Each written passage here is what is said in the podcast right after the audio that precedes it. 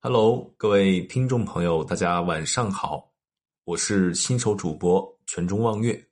这一节我们讲一讲清朝的溥仪。清朝灭亡之后，溥仪还有多少私产呢？大家知道，溥仪是我国历史上最后一位皇帝。一九一一年，辛亥革命爆发，一九一二年二月十二日被迫退位，清朝统治结束。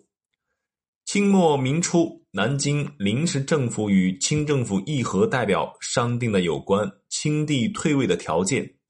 经过南北议和代表的磋商，南京临时政府方面于一九一二年二月九日向清政府致送有关清帝退位优待条件的修正案。清朝皇室拥有的私产不受损失，私产包含众多，例如文物。珠宝、银两等等。然而，在这些私产之中，文物是最具价值的。清朝统治期间，差不多把我国民间的文物一扫而光。乾隆皇帝就是个例子。乾隆搜刮出来的文物是数不胜数，然而这些文物都成了内务府所有，成为了皇室的私产。一九一七年六月，因为参与到了张勋复辟的案件中。溥仪开始有些焦虑不安了，他开始偷偷的将一些文物运出了宫。在他运出宫的这批文物之中，有各种的书画、挂轴以及一些珍贵的图书。之后，溥仪被赶出了宫，宫里面的文物被扣留下来，但是溥仪却带走了十一万两的银元和一些十分珍贵的图书。溥仪出宫之后，来到天津。靠着自己运出来的文物过着生活，为了能够维持自己生计，他变卖了许多文物。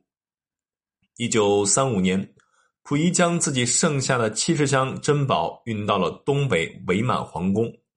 一九四五年，日本投降之后，溥仪从这七十箱珍宝中挑选了十余箱，开始了自己的逃亡道路。然而，在半路因为没有吃的。用了一些珍宝向当地百姓换了一些食物来吃。坐飞机到沈阳的时候，又因为限重，所以溥仪只携带了两箱文物和珍宝，其余的都留在了伪满皇宫中的珍宝，却遭到众多士兵的哄抢。也正是因为这个原因，导致了我国很多传世名画因被私抢而毁于一旦。一九四五年，溥仪又成为俄俄国人的俘虏。他所携带的文物和珍宝也遭到了收缴。溥仪为了让自己的珍珍藏的珍珠及砖石不被他们发现，也丢了不少。一九五六年，一九五零年，溥仪回国之后，将自己最后的文物和珍宝都上交给了国家，因此自己的私产也耗费完了。说到底，其实溥仪的私产也可以说是我们中华文明的珍贵遗产。我国的各种宝物珍宝遭到了流失和破坏，确实是非常可惜。晚年的溥仪在重游故宫时，却被售票员告知需要买门票才能进入。溥仪听到这话之后，感到十分的难受。为什么进自己的家看还需要买门票呢？溥仪的朋友告诉他，当初的那个大清已经不在了，如今为了修缮故宫，进故宫游玩的人都是需要买票的。溥仪听了之后。